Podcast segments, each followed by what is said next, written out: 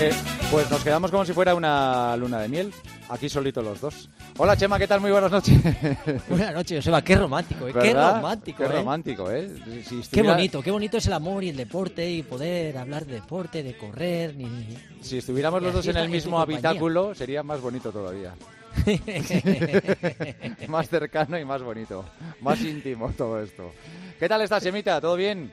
Muy bien, ya intentando, bueno, terminando, dando por fin y quitado esta semanita eh, esa pielonefritis aguda que tuve que me está dando la... Por saco, sí. La, la tralla me está dando y, y bueno, lo que pasa no puedo pasarme demasiado, te digo con cautela y en estos casos cuando tienes un proceso de infección lo que no puedes hacer es eh, someterle al cuerpo a más cargas. ¿Por qué? Porque si está tu cuerpo luchando contra la infección y encima le sometes a una carga de intensidad en el entrenamiento, hace que vayas al hoyo. Así que de momento estas dos semanas quiero estar en la superficie de, de la Tierra y no quiero estar en el, en el, en el hoyo. Así que Claro. me lo estoy tomando con calma y siguiendo lo, que- lo que me dicen los médicos, pero bueno, ya estoy corriendo, simplemente la única cautela que tengo que tener es que no puedo pasar de 135 pulsaciones que me dan ya para correr a 4.10, Joseba. Ah, bueno, No- 4 no y está mal, 135 ¿eh? pulsaciones, ¿eh? Joder, Sí, si sí, pongo sí, yo a sea 4 que- 10, vamos, eh, saco 60 pulsaciones más como mínimo, vamos. Vamos, yo. Ay, y me lo, me lo tomaré con calma, ¿eh? al final tengo ganas de... Tienes una cita en 15 días, ¿no? En Melilla. Sí, sí, por eso. O sea, tengo que ir porque el año pasado es que estoy gafado un poco. El año pasado se me rompió el tendón justamente, no pude correr y este año hay tres carreras que hay cinco, diez y media maratón, con lo cual en alguna de ellas espero estar. O sea, seguro voy a ir porque voy a sacar el billete esta semana, así que ir a Melilla voy seguro. Ir a Claro Melilla sí. es una pura maravilla. ¿no? Mira qué bonito. Era Sevilla, pero bueno. Bueno, y Melilla, oye, está bien, está bien, queda, queda muy bien. Eh, primer fin de semana de noviembre, eso supone que hemos tenido el maratón de Nueva York. Todos los primeros domingos de noviembre, de toda la historia, desde que empezaron a hacerlo, se disputa el maratón de, de Nueva York. Ganó Tamirat Tola, 2.04.58, que es el récord de la prueba, y en categoría femenina ganó Helen Obiri, 2.27.23, pero este no es uno de los maratones que está marcado para hacer tiempo, Chema. Además, en mujeres fue táctica, con lo cual estuvieron hasta, hasta el kilómetro 35, había muchas mujeres con posibilidades de ganar y esto fue un gran sprint y la marca 2.27 es una marca más o menos discreta, bueno, discreta, ya quisiéramos hacerla Sí. los humildes mortales y en hombres sí que batieron eh, el récord otra vez con las zapatillas, Joseba. Llevaba sí, las ¿eh? zapatillas de... Las tapas de 500 las de pavos, 500 ¿no sabías? euros. Sí. Parece que funcionan, ¿eh? Porque Tiene últimamente pinta. estamos viendo, viendo a- alguno nos preguntaba, oye, que, que merece la pena gastarse en dinero. Yo te digo la verdad, yo me compraba un par de ellas si pudiera, ¿eh? O sea que lo que pasa que no hay, No y hay. el precio que están por ahí en eBay, que me parece que estaban a, a 2.800, 3.000 euros, desde luego tienen que subir porque, porque vamos, si consiguen batir récords y ganar maratones y, y las Meyer, o sea, una auténtica maravilla. Pues ya sí. pueden poner el dinero que pongan. Sí, sí. Y hay eh, pues una prueba como, como la de Nueva York, en la que participan 50.000 eh, personas, pues te da, da pie a, a todo, a que sucedan un montón de cosas, pero seguramente, y si la gente busca un poco en, en la- en las redes sociales, verá cómo llegó Adam Kescott, que es seis veces campeón de Europa de los 800, que tenía como primera maratón la de Nueva York, y yo no sé si va a volver a correr alguna más. ¿eh? O sea, sufrió un poquito, ¿eh? Sufrió, Bueno, es sufrió que un a poquito. falta de unos 300 Dos- metros, Sí, nada. se queda clavado en el suelo, pero tumbado, ¿eh? Y fíjate que debe estar, debe ser un hombre acostumbrado a, a pillar pájaras. De muchas veces hablamos de qué pasa cuando se te acumula el ácido láctico. Sí. En este caso se encontró con el muro. Muchas veces llegas, crees que hasta el dices llego al 40 y no pasa nada, ya no me ha venido el muro. Pues mira, te puede llegar hasta en el 41, casi en el 42 y puede aparecer. El cuerpo se queda bajo mínimos y la y, puede llegar incluso a colapso.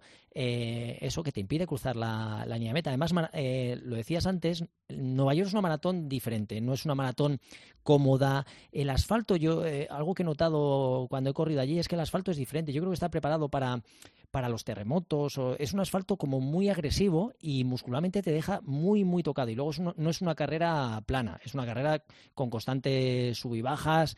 El puente Queensboro, que tienes que hacerlo en, en el kilómetro 25, estamos hablando de una cuesta de dos kilómetros. Luego hay que bajar, luego subir todo, toda la primera y en, cuando entras en Manhattan. O sea, es una carrera eh, dura y, suele ser complicado hacer marcas. O sea que la marca que han hecho dos horas cuatro, desde luego, eh, es una marca increíble.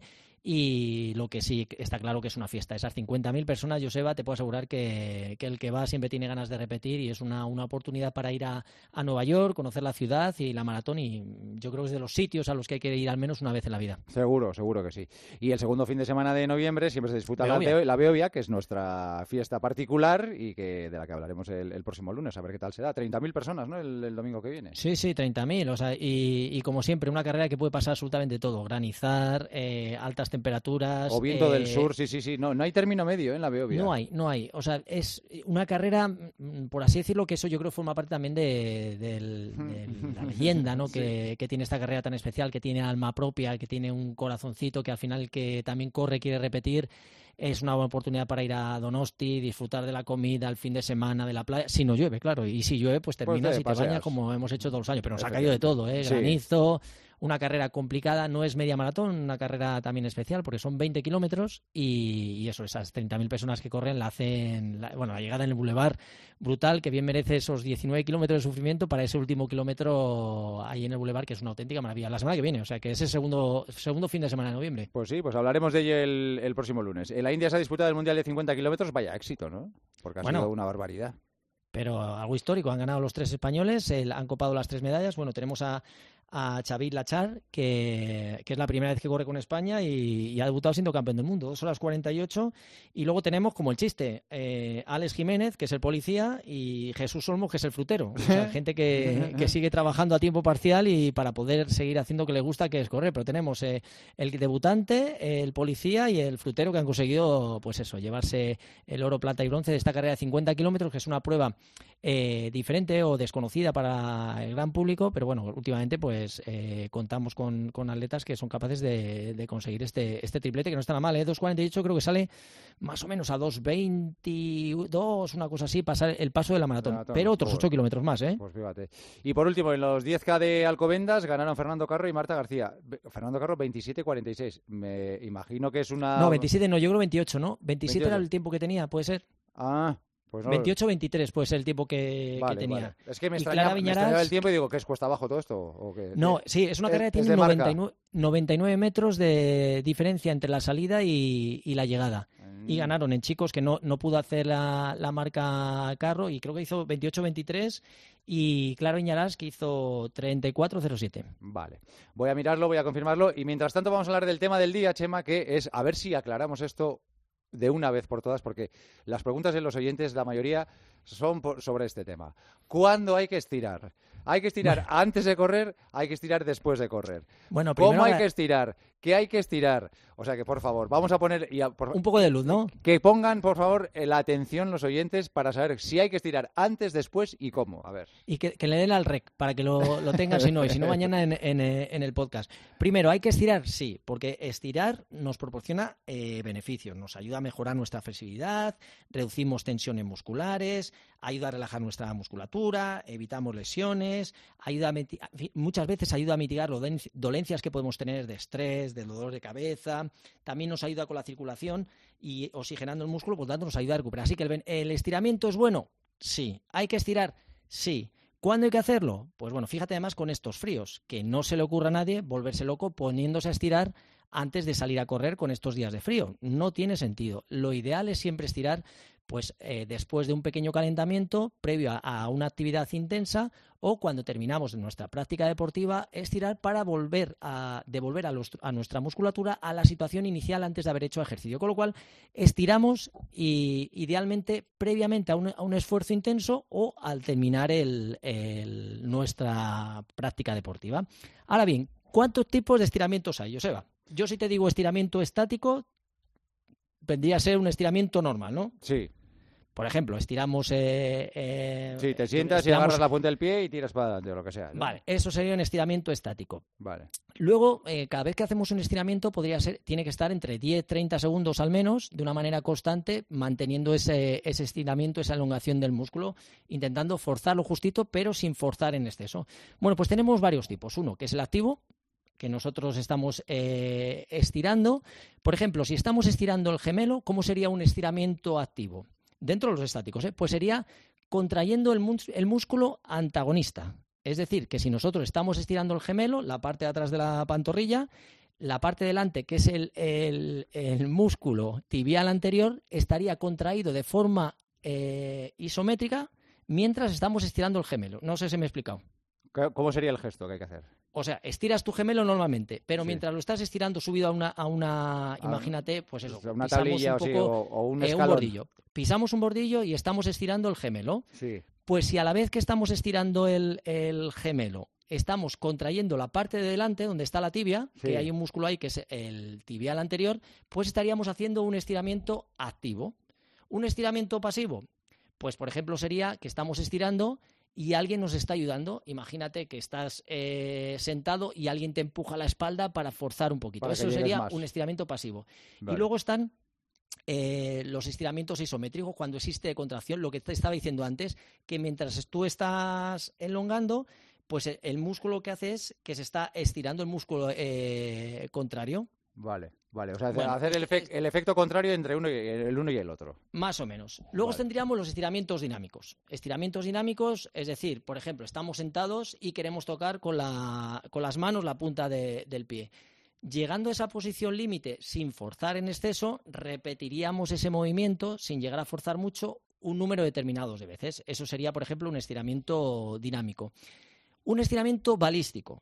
El estiramiento balístico ya engloba un poquito más porque eh, implica movilidad articular y implica rebotes. Con lo cual, eh, por ejemplo, está, como si estuviéramos pegando una patada y la echamos hacia atrás. Eso sería un estiramiento balístico. De tal manera que hay un movimiento con rebote y balanceo.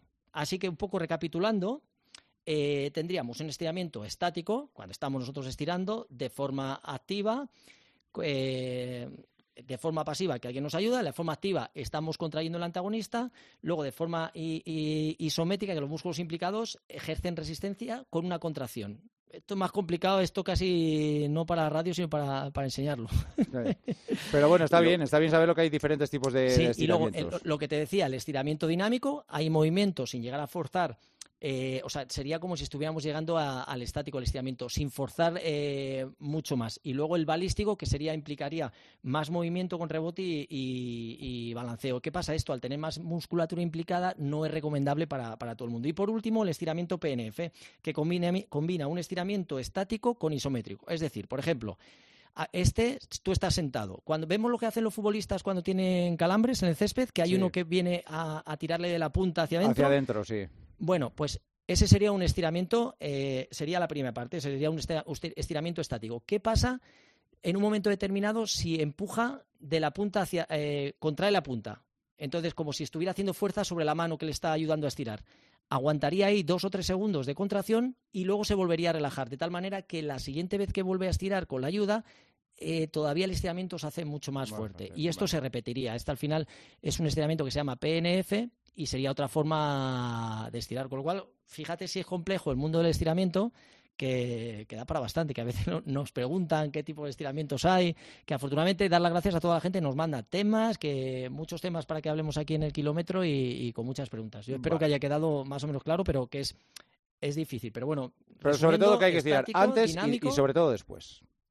Sí, sobre todo eso. Y después, y antes de un, eh, un velocista necesita, antes de, de, ponerse a correr 100 metros, estar caliente y habiendo estirado para que tenga la musculatura perfecta. Pero como norma, después de estirar para eh, devolver otra vez a la musculatura a su situación inicial. Vale. Muy bien, pues terminamos con las preguntas. Chema, ¿qué te parecen los planes de entrenamiento que ofrecen Garmin o Polar? Bueno, cualquier tipo de ayuda para ayudarnos a tener una pequeña receta eh, me parece válida. Lógicamente siempre es mucho más preferible tener un entrenador que vaya supervisando todas las marcas, las pautas que nos va marcando cualquier entrenamiento, porque al final el proceso de entrenamiento es un proceso vivo que va cambiando y depende un poco de nuestro estado de forma. Así que está bien para seguir como guía, pero siempre mejor supervisado por un entrenador. La mejor forma de pasar en dos meses de correr 7 kilómetros a 14 hay que ir con paciencia, no se puede pasar una semana de 7 a 14, sino que tenemos que dar un poquito de, tiempo para que la gente se haga una idea. De un año a otro, el incremento de volumen tiene que ser en torno a un 10%, de un año a otro, con lo cual, pues sentido común, eh, como son dos meses, sí que tendríamos tiempo para una vez a la semana ir haciendo una tirada un poquito más larga, es decir, podemos alternar 7, 5 y uno de los días 9, 10 y poco a poco iremos y aumentando esa cifra de, rodaje un poquito más largo y, en, dos, en dos meses yo creo que, que, sí que se puede llegar a conseguir esos 14, no tiene mucho problema. Salgo a correr 10 kilómetros siempre, ¿cuál sería la frecuencia semanal ideal? Bueno, ya hemos dicho muchas veces que no hay que correr siempre lo mismo. Si tú haces siempre 10 kilómetros, lo haces al mismo ritmo, al final te conviertes en, un corredor que, no tiene ningún tipo de estímulo para mejorar tu estado de forma. Con lo cual, yo sería más partidario de variar la distancia, variar las intensidades de tal manera que provoquemos estímulos diferentes a nuestro organismo para provocar mejores. Así que eh, no correría siempre 10, iría alternando teniendo un plan más o menos semanal. A lo mejor haría un día más largo, otro día metería series, otro día metería otra cosa. Con lo cual, ese sería el, un poco lo que las pautas a seguir. Y por último, ¿cómo motivar a nuestros hijos a que se animen a correr?